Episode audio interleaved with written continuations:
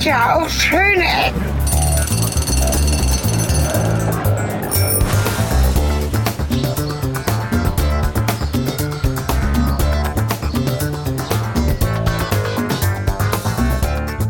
Ja, hallo und herzlich willkommen zu Folge 34 von Schöne Ecken. Am Mikrofon und im Wind sind wie immer Cornelis Kater und Helge Kletti. Hallo. Und Helge Kletti. Und heute, zum zweiten Mal in unserer etwa einjährigen Geschichte, haben wir einen Gast mit dabei. Das ist Christoph, Christoph Meinecke. Und du bist, vielleicht stellst du dich kurz selber vor. Ja, ich stelle mich gerne vor. Ja. Ähm, Christoph Meinecke ist mein Name. Ich bin Bürgermeister der Gemeinde Wenigsen am Deister. Wenigsen liegt ungefähr eine Viertelstunde mit der S-Bahn oder mit dem Auto südlich von Hannover. Der Name Wenigsen-Deister ist äh, abgeleitet vom nördlichen Mittelgebirge des Deisters. Und Wenigsen ist ein historischer Ort, der in den vergangenen ungefähr 1000 Jahren rund um ein Kloster gewachsen ist. Wir waren ja ein bisschen auf dich gestoßen durch das Interview, das du den Wikigeeks gegeben hast bei der Republika. Ja. Das ist ein Podcast, mit dem wir befreundet sind. Die sitzen auch in Göttingen. Ich wohne ja auch in Göttingen, pendel jeden Tag nach Hannover. Und das hat mir sehr gefallen, auch einfach, wie man mit Netzthemen, mit Netzmedien einfach erstmal so ein, ja, so, was ich sage, vor Ort ist vielleicht ein bisschen abwerten, das will ich gar nicht damit abwerten.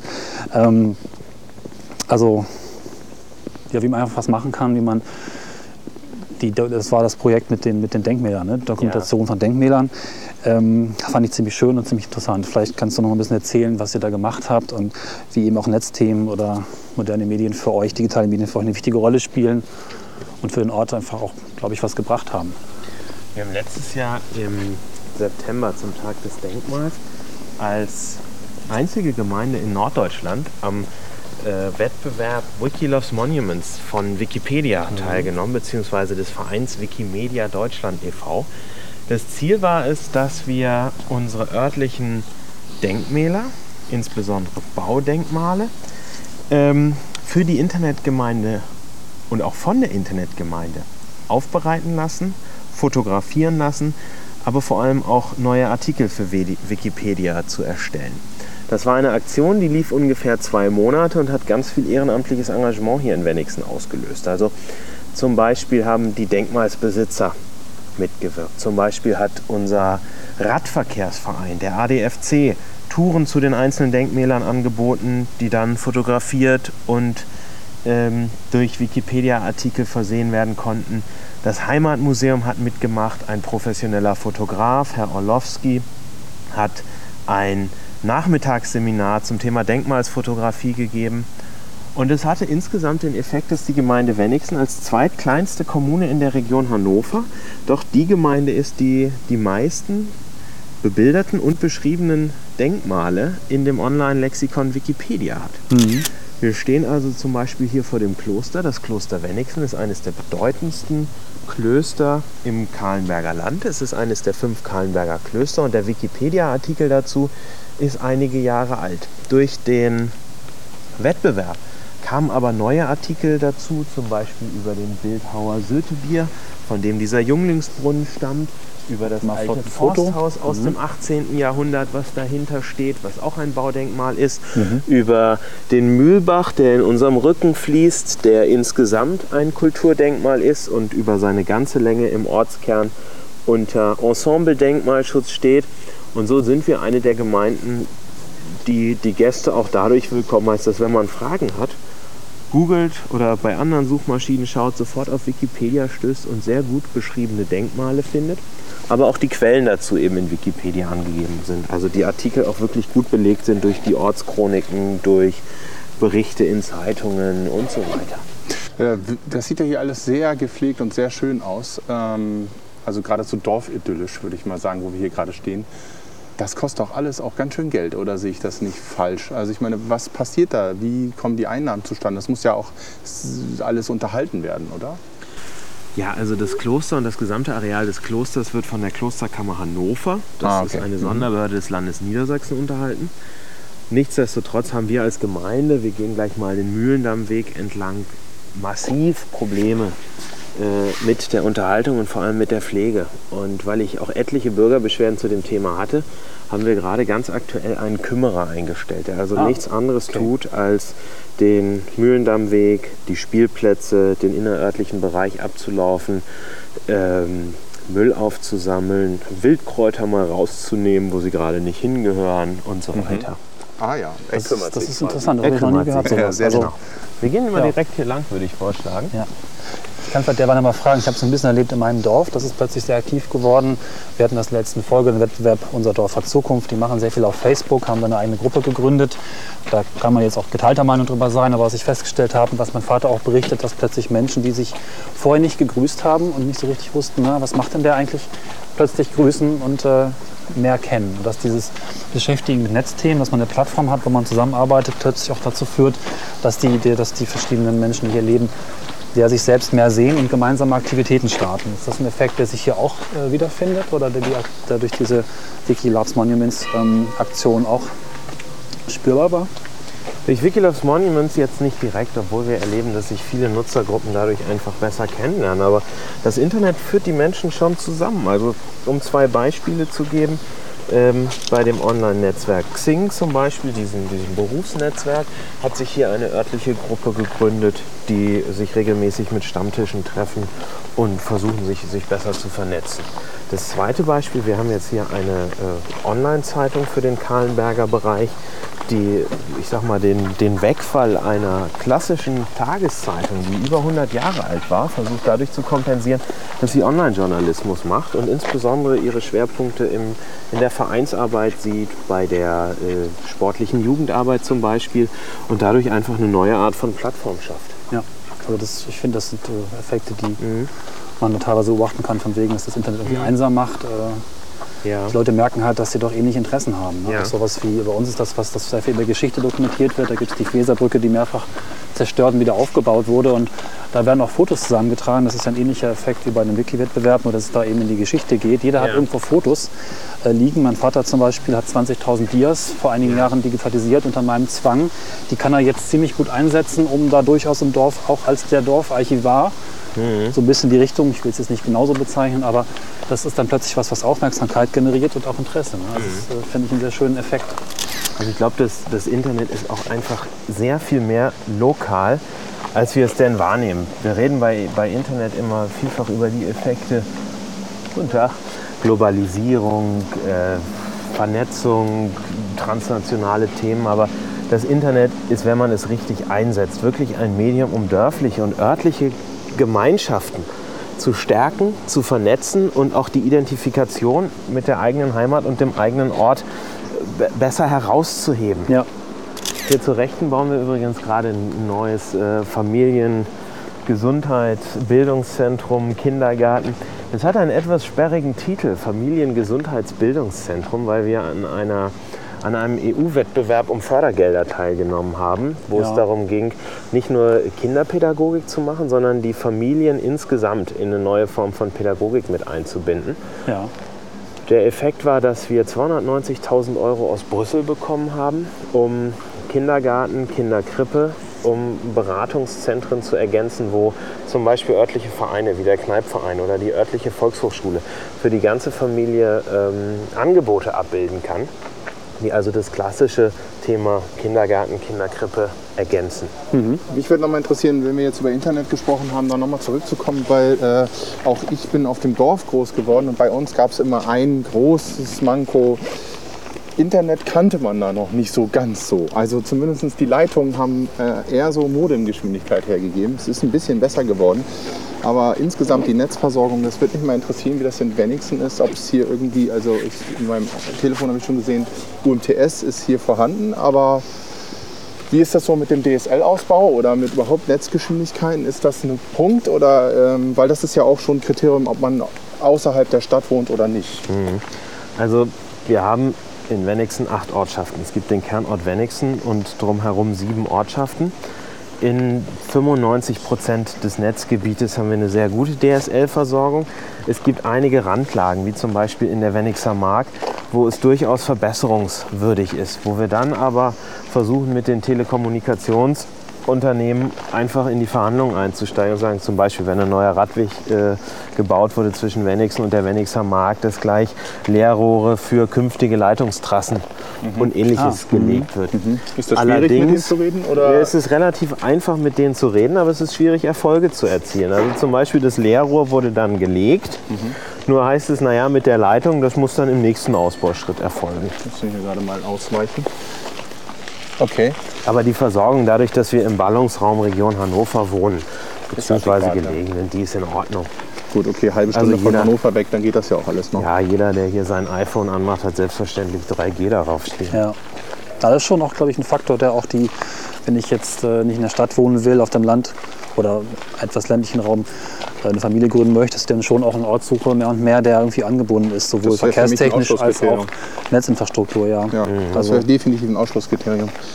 Ich denke, das gehört heutzutage auch einfach dazu. Nichtsdestotrotz wird uns das Ganze auch äh, in den nächsten fünf bis zehn Jahren dermaßen überholen, dass die Frage überhaupt sein wird, brauchen wir noch leitungsgebundene Infrastruktur Das oder wird richtig, das ja. Ganze nicht äh, ohnehin durch Funkleitung und was es alles gibt ersetzt werden? Wesentlich schneller und vor allen Dingen mit wesentlich größeren Datenpaketen.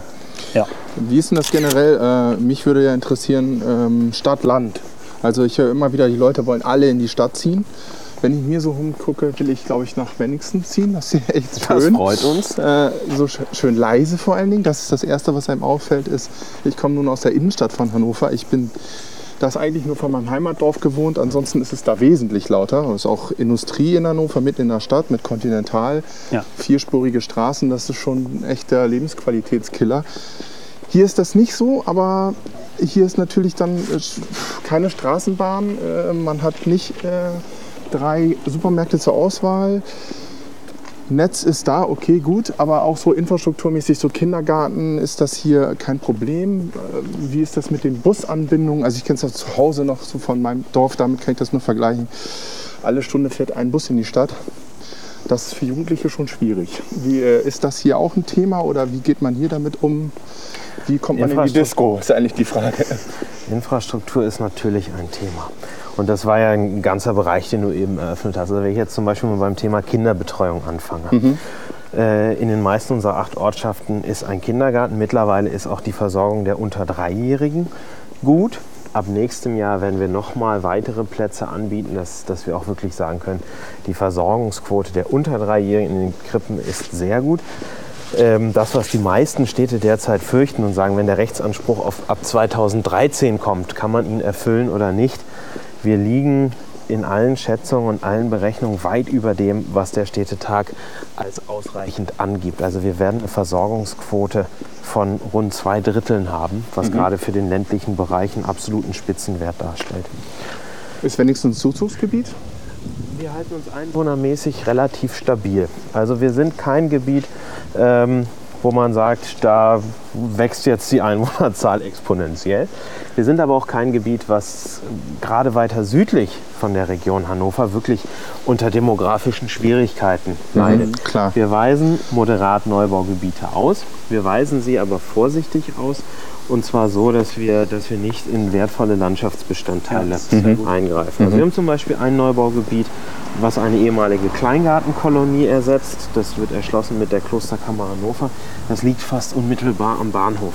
Das liegt in einem Bereich, der um den Wenigsen letztendlich herumgewachsen ist, wo wir nochmal fünf Hektar äh, für Wohnbebauung ausweisen können. In Holtensen, einer unserer Ortschaften, weisen wir sehr moderat in schöner Hanglage etwas aus, aber dann sagen wir auch da zum Beispiel, ist dann erstmal für die nächsten Jahrzehnte die, das Entwicklungspotenzial soweit ausgeschöpft. Wir versuchen also eine vernünftige Balance zu halten zwischen, zwischen Entwicklung und zwischen Qualitäten, die gerade die Landschaft und die Naherholung entwickeln. Wer wohnt denn primär in Wenigsen? Also ich weiß, das Dorf meiner Schwiegereltern ist zum Beispiel ganz klar, da wohnen die Rentner, Bad Bevensen. Ein wunderschönes Dorf, aber äh, mit viel äh, Herzkliniken und so. Und der Heide natürlich erstmal A, Tourismus, B, die ganzen Reha-Leute und so. Und R, das ist definitiv alles 50 plus. Ähm, hier hat man den Deister, der ist schön. Ein wunderschönes Naturbad, wo wir unbedingt auch noch mal drüber reden müssen. Und äh, naja, auch die, eben das alles, was zum Dorf dazu gehört, die, das leise ist und äh, Man grüßt sich. Genau, man Dingen. grüßt, das man ist, kennt sich, Das ja. ist eine ganz wichtige Sache. Und wenn, wenn Neubürger zum Beispiel aus Hannover Mhm. zu uns ziehen, dann stellen die Wenigster als erstes fest, die grüßen nicht. Das sind Neubürger. okay. Das ist dann so ein, das ist aber dann auch schon etwas augenzwinkernd gemeint. Ja, aber Wenigsen ist wirklich von der Struktur Klar, ist man nicht her gewohnt. von 15.000 Einwohnern, aber verteilt auf acht Ortschaften noch wirklich dörflich Ja. geprägt. auch. Wer zieht nach Wenigsen? Genau, Wir haben die zweithöchste Akademikerquote im, äh, im Gesamtanteil der Region Hannover mit ihren über eine Wow. Million Menschen. Das Ja. heißt, Hanno Wenigsen ist ein sehr begehrter Wohnort, insbesondere ich sag mal, für, die, für, die gehobenen, mit- für die gehobene Mittelschicht mit Studienabschluss, die sagen, wir wollen Familie gründen, wir ziehen jetzt nach außerhalb. Das ist auch infrastrukturell bedingt. Ähm, Wenigsen liegt an zwei Bahnlinien. Wenigsen hat mehrere Haltepunkte, die entweder direkt im Gemeindegebiet oder angrenzend ans Gemeindegebiet liegen. Wenigsen hat zwei Grundschulen. Aber alles Regionalbahn wahrscheinlich. S-Bahn. S-Bahn. S-Bahn, okay. Mhm. Klar, S-Bahn, stimmt. Ja. Wenigsen hat zwei Grundschulen. Wenigsen hat eine kooperative Gesamtschule, wo wir gerade in diesem Jahr beschlossen haben, die noch um eine Oberstufe zu ergänzen, dass wir das komplette Schulangebot haben. Ja, ihr braucht noch eine Berufsschule, damit ich hier arbeiten kann. Ja. Wenigsen hat zum Beispiel auch eine Waldorfschule, wo viele im Ja, nee, Ortsteil das bringt mich nicht weiter, Christoph. Der Mann wird Berufsschullehrer. ja, genau. Sehr bald. Ja. Das ist ja ein bisschen weiter. Oh, ja, aber, ist, aber die, ist aber die Gemeinde nicht zuständig, sondern das Ja. ist eine Sache der Region Hannover. Ne? Ja. Das ist eine Landkreisträger. ja, müssen wir dich noch irgendwie ein bisschen hochproduzieren. So ein Mist. Ja. Ja. Nee, aber schön. Das, also hier wohnt so die akademische Mittel- bis Oberschicht. Also muss ich, vielleicht treffe ich meinen Professor hier. Wenigsen ist also auch äh, noch sehr landwirtschaftlich geprägt. Wenn man hier den Mühlendammweg entlang geht, wir stehen hier an der Rückseite eines bäuerlichen Betriebes. Hier sind noch alte Aktiv Obstgärten tatsächlich im- auch noch. Ja, ja. Also die produzieren noch richtig. ja, ja. Hier sind noch alte Schön. Obstgärten im Ortskern. Äh, Wenigsen hat also wirklich noch, noch eine Schicht, die Kahlenberger Mutterboden an den Füßen hat. Aha, das ist ja ein super schöner Begriff, ja. Der Kahlenmüller Mutterboden am Ja, die Kahlenberger sind nicht einfach. Also mit den sehr bodenständigen Kahlenbergern zu reden, zu verhandeln, für die Bürgerinnen und Bürger Politik zu machen, kann mitunter schon recht schwierig sein. So, und wir ist jetzt halb sechs und du musst arbeiten, richtig? Also ich meine, du bist jetzt quasi, jetzt bist, bespaßen wir dich noch und dann musst du irgendwelche Feuerwehrleute bespaßen, beziehungsweise bist eingeladen, ja? Habe ich schon gehört? Ja, was heißt bespaßen? Also wir haben in jeder Ortschaft noch äh, ehrenamtlich aktive Feuerwehren, die den Brandschutz und die öffentliche Sicherheit gewährleisten. Wir haben einen Feuerwehrbedarfsplan aufgestellt, wo genau drin steht, welches äh, Fahrzeug für welche Hilfeleistung gebraucht wird. Und eine dieser Feuerwehren bekommt jetzt ein neues Fahrzeug und baut dafür ihr Gerätehaus an. Das machen sie in Eigenleistung. Die Gemeinde bezahlt äh, die Materialkosten, die Feuerwehr baut an und um 18.30 Uhr lädt die Feuerwehr dann zur Grundsteinlegung ein. Und das ist eine der schönsten Amtspflichten des Bürgermeisters, da den Kameradinnen und Kameraden herzlich zu danken, denn die machen alles ehrenamtlich. Die sind rund um die Uhr letztendlich dafür da, ich sag mal, nachts um drei aus dem Bett zu springen, wenn jemand der Keller verläuft oder der Blitz einschlägt. Klar, ich meine Ja. auch nur Lachs halb sechs und du musst noch arbeiten. Also Das hast du normal. Feierabend? Also als Bürgermeister, äh, da darf man die Stunden nicht zählen. Mhm. Aber so ein, so ein Amt bekleidet man auch wirklich nur, wenn es einem Freude macht und man sagt, man ist auch sonntags dabei, man ist auch samstags abends dabei. Aber du bist Profi, du machst nichts anderes, ne? Ja, ja, ja, ja. Also Ja, ja. ich habe äh, insgesamt so um die 120 Mitarbeiterinnen und Mitarbeiter, die im Rathaus und auf verschiedenen Außenstellen verteilt für Wenigsen arbeiten. Das ist zum Beispiel die Kläranlage, das ist zum Beispiel der örtliche Bauhof, das sind zum Beispiel Kräfte in den Grundschulen, in den Kindergärten und das Angebot letztendlich bieten, was eine Kommune heutzutage im Portfolio hat. Wie bist du dazu gekommen? Ich meine, äh, wusstest du schon in der Schule, ich werde Bürgermeister oder sowas? Oder Ich werde Feuerwehrmann. Ja, Wie genau. so der kleine Drache, ja. ich meine, Ja. irgendwie äh, muss man ja dazu kommen. Und mich würde der, oder hast du schon mal irgendwie, hast du eine Lehre oder Also die Geschichte ist schon etwas kurios und hatte auch dafür gesorgt, dass ich meiner bei darauf meiner habe ich Wahl- schwer gehofft. dass ich bei meiner Wahl dann äh, Hallo Hagedorn, Guten Tag. dass ich bei meiner Wahl dann zum Beispiel in der ARD bei Menschen für Maischberger eingeladen war und äh, einige größere Zeitungen wie die FAZ mal ganzzeitig darüber berichtet haben. Wie Okay. kam es Ja. eigentlich? Ich war 26, hatte mein Studium ein paar Jährchen vorher abgeschlossen, saß an meiner Doktorarbeit Ach, das hast du auch noch es gemacht. war, noch habe ich es nicht fertig. Okay. Es war relativ beschwerlich, in den Bibliotheken zu sitzen und das trockene akademische Geschäft zu betreiben. Kenn ich, Und ich kenn habe ich. dann in der Zeitung gelesen, ich war gerade äh, unten am Bodensee, war erste Station Friedrichshafen, zweite Station St. Gallen und hatte in der Zeitung gelesen, in Wenigsen wird ein hauptamtlicher Bürgermeister gesucht bzw. gewählt.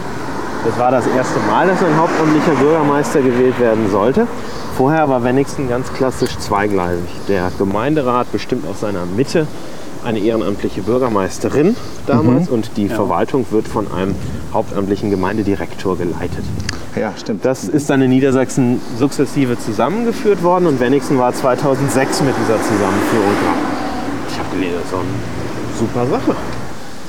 Ähm, habe dann kandidiert, habe gesagt, das mache ich. Im März zu meinem Geburtstag hatte ich äh, mir ein kleines Team zusammengesucht.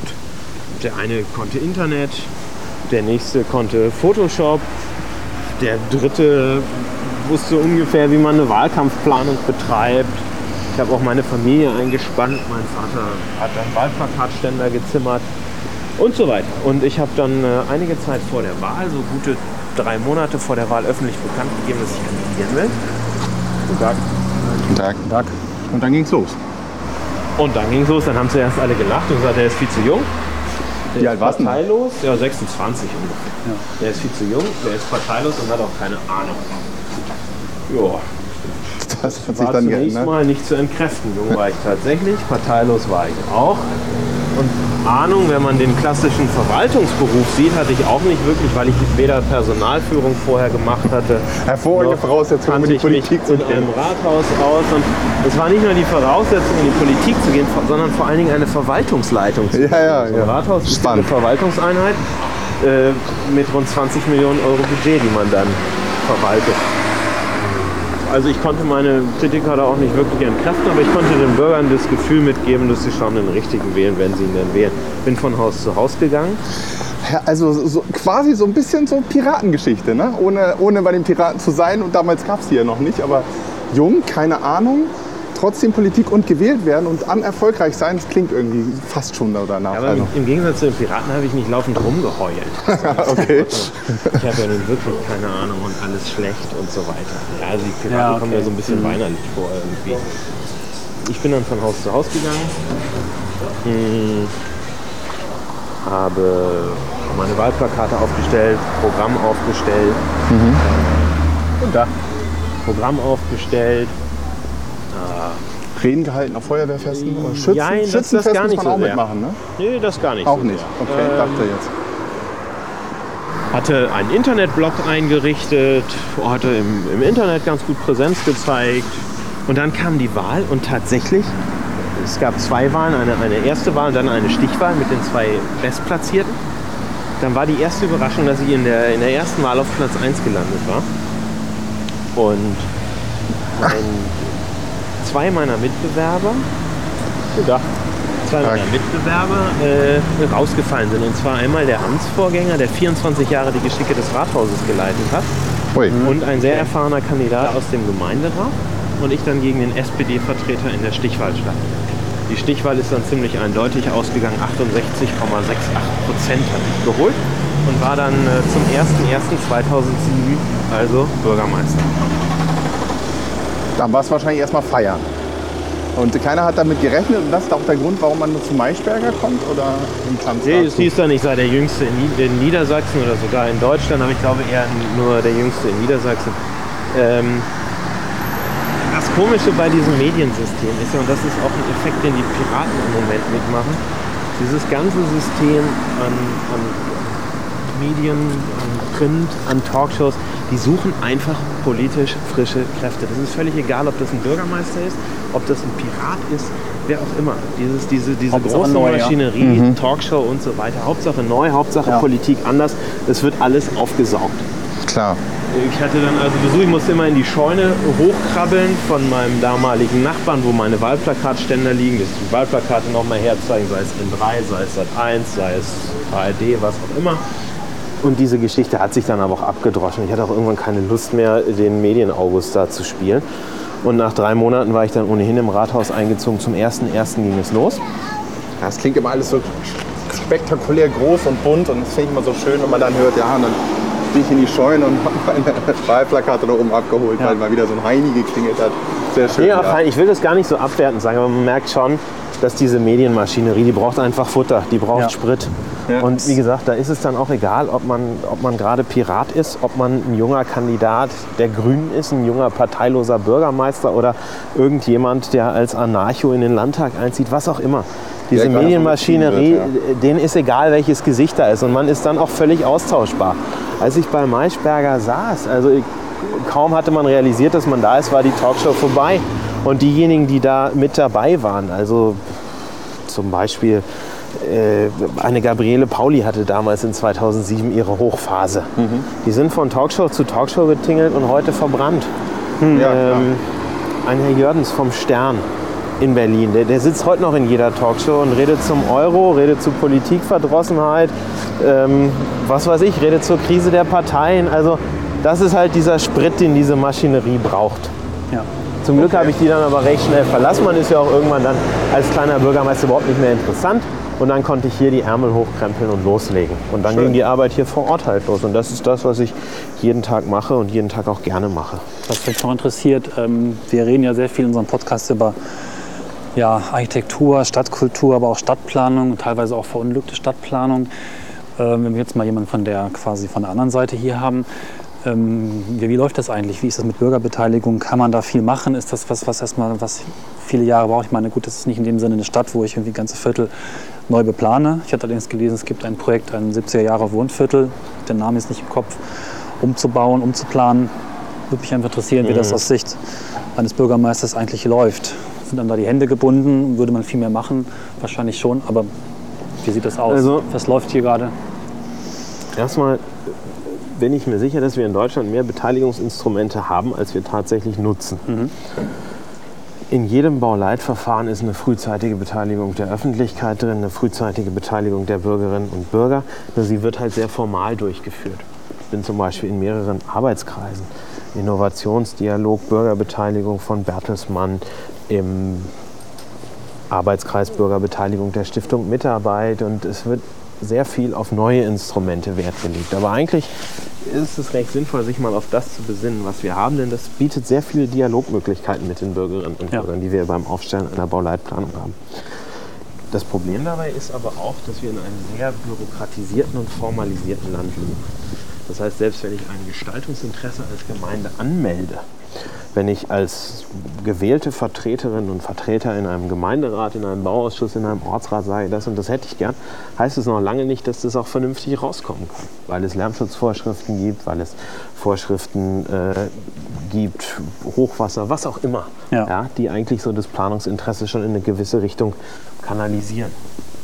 Das nächste ist dann, dass wir, dass wir eine sehr stark interessenbezogene Bürgerbeteiligung haben, dass sich meistens ausgerechnet die melden, die gerade negativ betroffen sind, während die breite Mehrheit, die positiv betroffen ist, eben die schweigende Mehrheit ist. Ja. Wenn man also über Vorhaben redet, wie zum Beispiel die Erweiterung eines Supermarktes im Ortskernbereich, auf den wir sehr viel Wert gelegt haben, kann man davon ausgehen, dass die Mehrheit der Bürgerinnen und Bürger sagt, ja, wir wollen das. Aber gerade diejenigen sich natürlich artikulieren, die die Anlieger sind und sagen, wir haben Probleme mit den LKWs, mit dem Lärm, mit dem Staub und so weiter, mit den Öffnungszeiten, was alles dazugehört. Und diese Interessen abzuwägen, ist halt eine Aufgabe, die politisch nicht unbedingt leicht ist, aber die ein jedes gewähltes Gremium machen muss. Der Bürgermeister hat da ein bisschen eine Rolle, das Ganze vorzubereiten, zu moderieren, natürlich auch politischen Willen zu zeigen, indem man sagt, man, man gibt dem so und so viel Gewicht, so und so viel Nachdruck, so und so viel Wertschätzung. Aber das sind halt Prozesse, die dauern und die durchmoderiert werden müssen. Ja. Das Beispiel, was du brachtest mit dieser Bürgerbeteiligung, ist auch ein, ein Praxisbeispiel, das zeigt, wie mühsam es ist, Bürgerbeteiligung zu machen. Denn viele dieser Bürgerinnen und Bürger in dem Bereich, der, der sehr stark vom demografischen Wandel betroffen ist, die Mehrheit dort ist älter als 60 Jahre. Die haben ja auch Zeit. Auch Zeit, aber sie kommen aus einer Zeit, wo es heißt, es ist ja nett, dass man ein solches Projekt macht. Hallo. Hallo. Hallo. Aber was planen Sie denn jetzt wirklich? So nach dem Motto, wenn die Tür geschlossen ist, Klar. dann werden die Pläne rausgeholt. Ich habe damals gesagt, nein, wir planen ja noch gar nicht. Wir wollen erstmal wissen, was sind die Interessen, was sind die Bedürfnisse.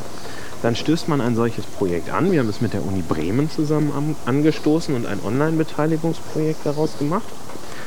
Und dann ist aber die, die härteste Phase nicht das Motivieren der Bürger, das machen die Bürger von alleine, weil sie merken, da kommt etwas. Wir können jetzt mitreden. Nicht das Sammeln der Ergebnisse, sondern letztendlich die Diskrepanz zwischen der Umsetzungsphase und der Beendigung des Beteiligungsverfahrens, weil das sehr, sehr lang sein kann. Wir sind gerade in der Phase, wo das Beteiligungsverfahren positiv abgeschlossen ist. Die Arbeitsgruppen arbeiten, zum Beispiel nochmal Details bei den Spielplätzen nachschärfen, aber für die, für die Masse der Bevölkerung da gerade nichts passiert. Die sagen, wo ist denn nun die Gemeinde? Wir haben doch unsere Vorschläge gemacht. Der Haushalt ist beschlossen, der Haushalt ist genehmigt, aber das Unkraut kommt hier trotzdem. Worum wir wollen jetzt mal einen Bagger sehen. Solche Punkte. Und das sind halt Sachen, die Bürger dann zu motivieren und sagen, jetzt lasst uns arbeiten, jetzt gebt uns ein bisschen Zeit, das umzusetzen. Das sind, das sind die hauptsächlichen Schwierigkeiten, die wir so haben. Gibt es dann noch Projekte, die man tatsächlich macht, um, ja, weiß nicht, zu zeigen, dass etwas passiert? Also man tatsächlich auch kleinere Dinge anfasst und sagt, wir machen da mal was. Das ist vielleicht nicht die große politische Veränderung, aber es zeigt einfach auch, wie der Ja, Kümmerer jetzt zum Beispiel. zum ne? Das Beispiel. geht ja auch in die Richtung. Aber ganz viele Sachen, die sind einfach, die sind einfach Prozessen geschuldet. Wenn Ja. man irgendetwas anfasst, muss man, um den nachhaltigen Erfolg solcher Projekte zu gewährleisten, braucht man einfach Zeit und bei manchen Sachen auch Geduld. Ein Beispiel. Ein ehemaliger Bolzplatz äh, sollte umgewandelt werden, soll umgewandelt werden in ein kleines Spielfeld, aber ohne die hohen Auflagen, die es dort gegeben hat. Da war eine große Zaunanlage drumherum. Ähm, da gab es Gerichtsurteile, wann gespielt werden darf und wann nicht. Und Oh, die Bürger ja. haben gesagt, gebt uns eine kleine Fläche mit zwei Toren, Grünfläche und daneben, weil die Bevölkerung in dem Bereich, wie gesagt, zu zwei Drittel über 60 ist, legen wir eine Buhlbahn an. Ja. Wir fangen also an, diesen Zaun wegzureißen und kommen drauf, unten drunter liegt die Roterde, die in den 70er, 80ern, Ende der 60er gerne verbaut wurde, aber vielfach auch schadstoffbelastet war. Dann muss man das Ganze also plötzlich wieder anhalten und sagen, wir holen erstmal ein Gutachten an, ist diese Erde schädlich oder nicht. Gutachten sagt wunderbar, Erde ist nicht schädlich, aber bis das Gutachten das sagt, gehen wieder vier Wochen, sechs Wochen ins Land und zwar genau jetzt in der Sommerzeit, wo alle sagen, wir hätten ja schon gern auf diesem Platz mal gebolzt oder Buhl gespielt. Liebe Gemeinde, was habt ihr da gemacht? Dann wird es was zum Winter und es wird peinlich, aber es Genau. genau. Ja. Und das sind einfach, aber auf der anderen Seite kann man auch nicht sagen, wir machen jetzt schnell, schnell und Ja. am Ende buddelt da ein Kind und eine besorgte Mutter ruft an und sagt, haben Sie eigentlich mal diese Erde untersucht? Wenn es dann heißt, nein, haben wir nicht, dann heißt es wieder, die blöde Gemeinde hat natürlich nicht dran gedacht. Also das sind einfach Sachen, vernünftig Bürgerbeteiligung umzusetzen, kostet dann auch einfach Zeit. Und viel erklären, ja. Ja. Das ist eigentlich der Hauptbestandteil unseres Amtes. Viele Sachen, die wir machen, äh, sind durch Vorschriften bedingt, die aus Berlin kommen, die immer mehr aus Brüssel kommen, wo man den Bürgern einfach sagen muss, nein, wir sind keine hirnlosen Bürokraten, aber wir müssen gewisse Regularien einfach einhalten, die da gemacht wurden. Und äh, in Deutschland ist es Ja. auch leider einfach so, sobald wie irgendein Problem auftritt, wird sofort nach der größten Keule geschrien, nämlich nach einem neuen Gesetz. Nur diejenigen, die es dann umsetzen müssen, sind die zigtausend Kommunen in Deutschland, wo man dann merkt, toll, ein Einzelfall ist gelöst, dafür kam damals von der und der Koalition ein neues Gesetz, nur es macht in allen Kommunen irgendwelche Umsetzungsschwierigkeiten und man muss es vor Ort dann immer lösen und es kostet immer wieder Zeit in gewissen Projekten.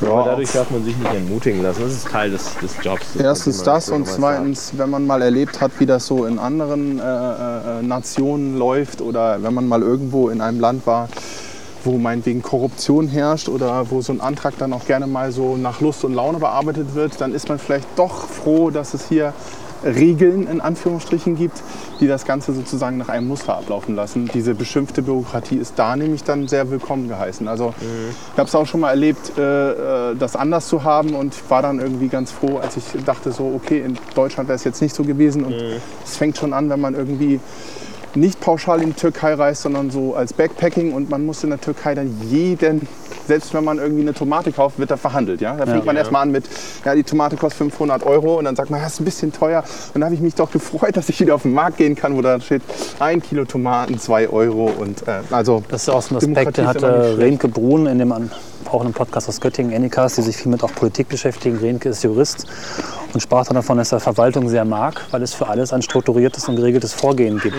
Da hatte ich bisher gar nichts drüber nachgedacht und in der Regel ist das dann auch so, ne? dass man zumindest einen Ablauf hat, den man sich halten kann, mit all seinen Vor- und Nachteilen. Ne? Also sowohl in Verwaltung als auch Politik. Ich Ja. bin jetzt gerade vor anderthalb Wochen aus Amerika zurückgekommen, habe drei Wochen nochmal die Schulbank gedrückt, habe eine Fortbildung äh, an der Harvard Kennedy School gemacht. Da gibt es ein Seminar, was eigens auf kommunal, lokal und ich sag mal so Landesebene Politiker bezogen ist. Senior Executives in State and Local Government heißt dieser hochtrabende Titel. Und da haben wir sehr viele Beispiele aus Amerika durchexerziert. Ich habe mit einigen gewählten Repräsentanten aus Amerika gesprochen. Wenn man sieht, wie das amerikanische System läuft, dann fragt man sich immer, wie in einem der Mutterländer der mo modernen Demokratie Demokratie überhaupt noch funktionieren kann. Da ist alle zwei Jahre für diese Repräsentanten Wahl. Das heißt, eigentlich sind sie gewählt und fangen den nächsten Wahlkampf schon wieder an. Und dann Ja, einfach also wir freuen uns immer, wenn was über den Wasserpark kommt, weil der Wasserpark in ehrenamtlicher Trägerschaft ist und jede Saison eine neue Herausforderung ist. Die Kommune hatte damals kein Geld, ungefähr 1998, 99 und man hat sich dann dafür entschieden, das erste Naturbad hier in Norddeutschland zu machen. Also wo das sehr strenge Freibad aus Kacheln und Chlorwasser aufgebrochen wurde, ein natürlicher Regenerationsteich dahinter angelegt wurde, Reinigungskreisläufe angelegt wurden. Nur damals steckte alles noch in den Kinderschuhen. Man hatte kaum Erfahrungswerte, kaum Muster. Derjenige, der sich ehrenamtlich sehr dafür eingesetzt hatte, ist morgens in sein Auto gestiegen und mal eben nach Bayern gefahren, morgens um vier und nach Österreich, um sich Naturbäder in Süddeutschland anzuschauen, die nach solchen Mustern Okay, funktionieren. ja. Äh, mittlerweile gibt es viele Bäder in Norddeutschland nach Ja. diesem Muster, die aber auch aus Erfahrungswerten aus Wenigsen gelernt haben. Und wir sind jetzt so in der Phase nach ungefähr zehn Jahren, wo man merkt, das sind Probleme der Kinderschuhe. Die müssen jetzt gelöst werden. Und so ist jede Saison finanziell eine neue Herausforderung in der ehrenamtlichen Trägerschaft. Das Bad ist zum Beispiel froh, wenn die Region Hannover dann mal sagt, es ist wirklich ein Leuchtturm, wir sind bereit, 100.000 Euro für die Erneuerung der Steganlagen, der Pumpen und so weiter zuzusteuern. Ja. Nichtsdestotrotz ist es ein, ein herrlicher Ort. Ich hatte neulich die Anfrage unserer lokalen Zeitung, der Kahlenberger Zeitung, was ist Ihr Lieblingsort im Sommer? Und da sagt er, natürlich ist es der Wasserpark. Gerade wenn man abends aus dem Büro kommt, zwischen 8 und 9 im Wasserpark ist ist dann fast menschenleer. Es ist eine parkähnliche Landschaft. Man zieht noch seine Bahnen. Das ist einfach herrlich. Und der Vorteil ist auch, dass ich schon 5 Kilo abgenommen habe und die, die dort gelassen habe. Ja, übrigens auch sehr schön so mit äh, schon bereits Sandecken so für Kinder. Ich bin da öfter mit meiner Tochter schon gewesen, habe wenigstens Ja. so kennengelernt. Als Geheimtipp, da kann man gut schwimmen gehen. Und es ist halt auch nett, da liegt das Spielzeug. Also man kann auch super mit Familien hingehen. Das ist äh, unten eine halbe Stunde weit weg. Und äh, als, also ich kenne ja auch noch, ähm, ich weiß gar nicht, ob das euer Bachlauf ist. Kommt ihr aus dem Deister? Der Mühlbach. Da gibt es Ja, doch der- irgendwo auch mitten im Wald so mehrere äh, kleine Wasserspiele, die dann äh, Ja, das sind die Wasserräder. Die Wasserräder werden seit der Nachkriegszeit von einem Verein Ist das euer Bach? Ja, das ist der Wenigser, das ist einer der, der, Einer, kleinen, okay. der kleinen Quellen für den Wenigser Mühlbach. Die liegen auf Wenigser Gebiet und werden betreut von einer Bastlergemeinschaft Wenigser Wasserräder e.V. Und diese Bastlergemeinschaft vereint eigentlich das, was Kinder lieben. Nämlich das Thema Wasser, Spielen und das Thema Mechanik. Und die Kinder können dann da rumgehen, sehen, wie sich äh, der Radarturm dreht, Wasser angetrieben, wie eine Schmiede hämmert. Man hört das Hämmern dann durch den ganzen Wald. Die, das sind winzig kleine Hämmer. Ähm, wie ein altes Feuerwehrgeräthaus, da kommen dann die Feuerwehrleute rein und raus. Alles durch Wasserkraft Und angetrieben. meine Tochter hat da schon mehrere Stunden, gefühlte Tage vor diesen Dingern fasziniert gestanden und die Eltern wollten dann doch Eis essen gehen. Also es ist äh, empfehlenswert. Wir verlinken das hier auch nochmal. Ich glaube, die haben auch eine, eine Website und äh, dass ihr auch dahin findet und euch das mal angucken könnt, wenn ihr äh, Lust habt auf ein bisschen Wasserspiel. Ich hoffe, wir können uns dann da Bilder ausleihen. Ja, also Das wir haben auch, eigenen. es ist Ja. auch alles in Wikicommons drin. Ja. Also wir haben Ah, so viele okay. Bilder von, von ja. Wenigsen in Wikicommons, da könnt ihr euch völlig frei bedienen. Ja. Das war ja auch einer der Gründe für den Wettbewerb, dass wir einfach gesagt haben, wir haben als kleine Gemeinde... Oh. Guten Tag. Guten Tag. Wir haben als kleine Gemeinde jetzt äh, gar kein großes Marketingbudget, vor allem als Gemeinde, die so wie Wenigsen hoch verschuldet ist. Aber wenn man die Bürgerinnen und Bürger und vor allen Dingen deren Hobbys, nämlich das Fotografieren, nutzt, sagt, liebe Bürgerinnen und Bürger, dann stellt es aber doch auch bitte für die Allgemeinheit in Wikicommons zur Verfügung. Das funktioniert wunderbar und das sind wirklich hochkarätige Bilder. Also eines der Bilder, was auch im Wettbewerb war, was bundesweit den 11. Platz von, ich glaube, 60.000 Bildern gemacht hat, kam aus Wenigsen. Das hat uns natürlich sehr gefreut. Stimmt. Das sollte man mitnehmen nach Fuhlen, das Dorf, in dem ich aufgewachsen bin, dass wir da ein bisschen mehr machen, weil das sich noch mehr öffnen könnte. Also das bietet sich jedes Jahr an. Jedes Jahr macht Wikipedia jetzt diesen Wettbewerb, Wiki Loves Monuments. Ja. Und Wikipedia ist auch immer dankbar für neue kommunale Ja. Partner. Ja. Und wenn man dann sagt, unser Dorf ist bereit mitzumachen, man holt sich vom entsprechenden Landesamt oder vom entsprechenden Landkreis die Liste mit den Kulturdenkmalen, mit den Naturdenkmalen. Äh, Man macht Aktionen. Wikipedia ist dankbar, die Netzgemeinschaft freut sich, das freie Wissen profitiert und für die Ortschaft ist es einfach was ein bisschen kulturgebend ist und auch identitätsstiftend ist. Wir stehen jetzt gerade vor unserem alten Zollhaus. Ich wollte gerade sagen, ich habe bin da schon ein paar Mal dann vorbeigefahren und so. Das ist ja auch, ja klar. Foto. Ist So. ja auch sehr schön, aber es sieht sehr verfallen aus. Ja, es ist auch leider sehr verfallen. Das sieht nicht nur so aus, das ist ein Privatbesitz. Okay. Und das zu retten kostet ungefähr eine halbe Million. Nee. Die Gemeinde hat kein Geld. Wir haben mit dem Verkehrs- und Verschönerungsverein Wenigsten gemeinsam einen Wettbewerb gemacht. Wie kann man es retten? Es kamen gute Ideen. Nur die Umsetzung, die dauert.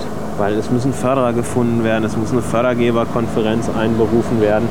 Und während die ganze Arbeit im Hintergrund dauert, man muss mit dem Denkmalschutz reden und so weiter, verfällt das Haus natürlich weiter. Klar. Macht ein bisschen Idylle wenigstens aus, aber auf der anderen Seite sind wir auch natürlich daran interessiert, dass es endlich gerettet werden kann.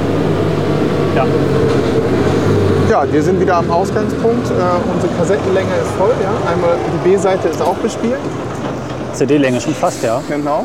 ja. Ich glaube, dann können wir mal so unser äh, Schlusswort reden.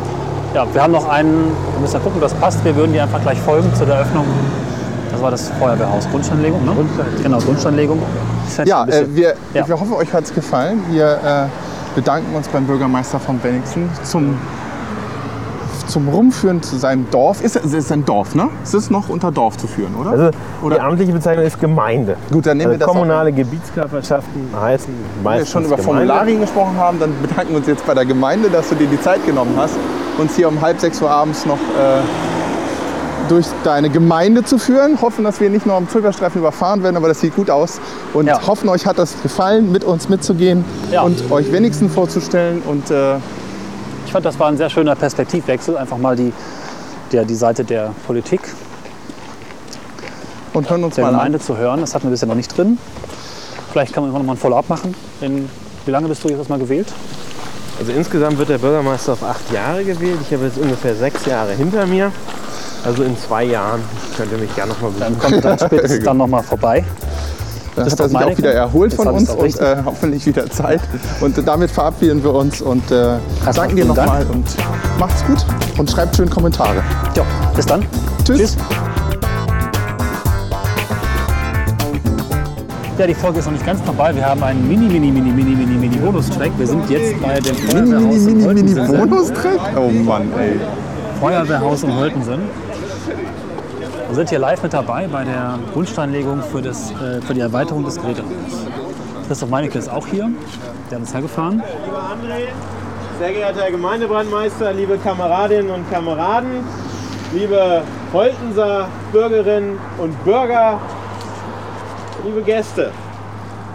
Ich will es gar nicht so lang machen.